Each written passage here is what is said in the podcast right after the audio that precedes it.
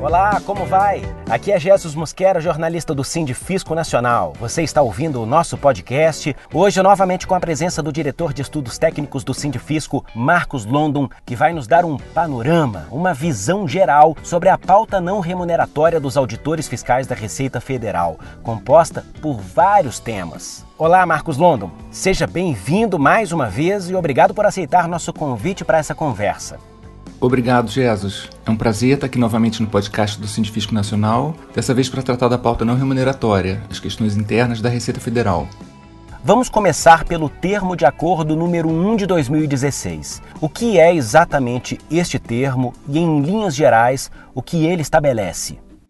Bem, o termo de acordo número 1 foi assinado em março de 2016 entre o então presidente do sindicato, Cláudio Damasceno, e Jorge Rachid, secretário da Receita na época. Esse termo foi objeto de deliberação em Assembleia Nacional, aceito pelos filiados, e trazia sete itens. O primeiro foi o reconhecimento legal de que a Receita Federal é órgão essencial ao funcionamento do Estado, cuja finalidade é a administração tributária e aduaneira da União. Esse item constou do PL 5864, também apareceu no MP 765 e foi convertido na Lei 13464. Portanto, foi o item cumprido pela administração e pelo governo. O segundo item foi o reconhecimento legal do auditor fiscal como autoridade tributária e aduaneira. Esse reconhecimento teve presente tanto no PL 5864 quanto na MP 765, mas na conversão em lei sofreu uma alteração que ficou conhecida na época como autoridade mitigada. O terceiro foi a regulamentação da precedência constitucional nos termos do artigo 37, inciso 18 da Constituição Federal. O quarto item era a prerrogativa em lei de ingresso e trânsito livre em qualquer órgão ou entidade pública ou estatal no desempenho de suas atribuições. Esses dois itens, a precedência constitucional e o ingresso e trânsito livre, foram apresentados no PL 564, mas ambos foram cortados já na edição da MP 765. O porte de arma regulamentado em lei para o cargo era o quinto item,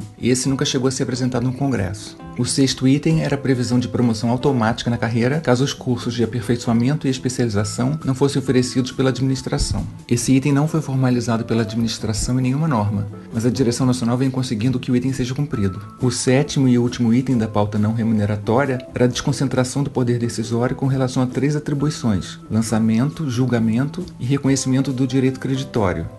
Esse sétimo item foi colocado em prática?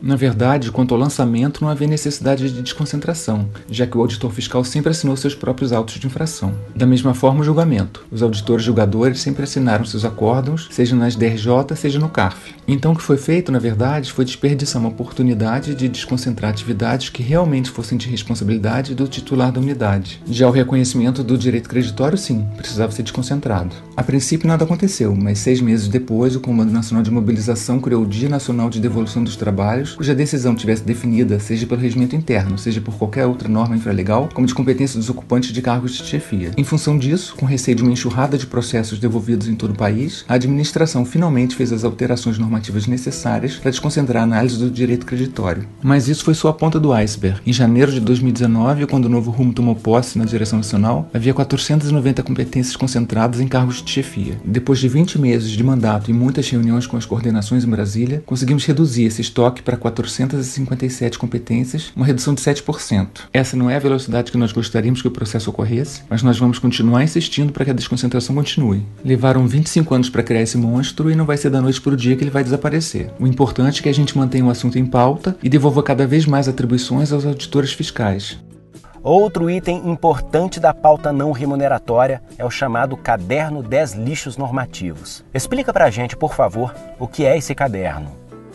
Jesus, a gente preparou esse caderno com 10 atos normativos internos da Receita Federal que precisavam ser alterados ou revogados. Em abril de 2019, o Kleber apresentou esse estudo para o secretário especial Marcos Sintra e mostrou a importância de mudar cada uma dessas normas. A primeira delas era o regimento interno da Receita. Havia uma série de questões que precisavam ser revistas ali, e isso veio se concretizar agora em julho de 2020, com a publicação do novo regimento. A primeira questão era o fim do PAD gestor. A segunda era a ausência no RI da designação do cargo de auditor fiscal. O terceiro avanço no RI foi quanto à desconcentração concentração no poder decisório. Os itens desconcentrados foram o cancelamento e a reativação de declarações, a publicação de atos, avisos, editais e despachos nos órgãos oficiais e na imprensa privada, a autorização de regimes aduaneiros especiais e a autorização de lojas francas. Outra ideia proposta pelo Sindifisco foi a criação de uma divisão de valorização e defesa institucional da Receita Federal. Ainda que a administração tenha concordado com a proposta, a criação da divisão não prosperou por causa da necessidade de outras alterações normativas a cargo do Ministério da Economia e também da exiguidade do tempo para efetuar essa mudança antes da publicação do RE. Como solução paliativa, foi criado um novo inciso entre as competências do gabinete do secretário, conferindo a ele a atribuição para coordenar ações de valorização e de defesa institucional da Receita, que, esperamos, seja o embrião da futura divisão. Outro item do caderno era a revogação da portaria da mordaça. Isso foi conseguido com uma alteração no regimento interno. Outro ponto levantado no caderno foi o processo simplificado de seleção para o preenchimento de vagas para os cargos de gestão na Receita. Finalmente foi publicada a nova portaria 4300, que remodela profundamente o processo de seleção de titulares de unidade. Com ela, acaba o PSS e surge o PROCED, Processo de Seleção de Delegados de Unidades Descentralizadas, estabelecendo um mandato máximo de 4 anos e quarentena de um ano e meio.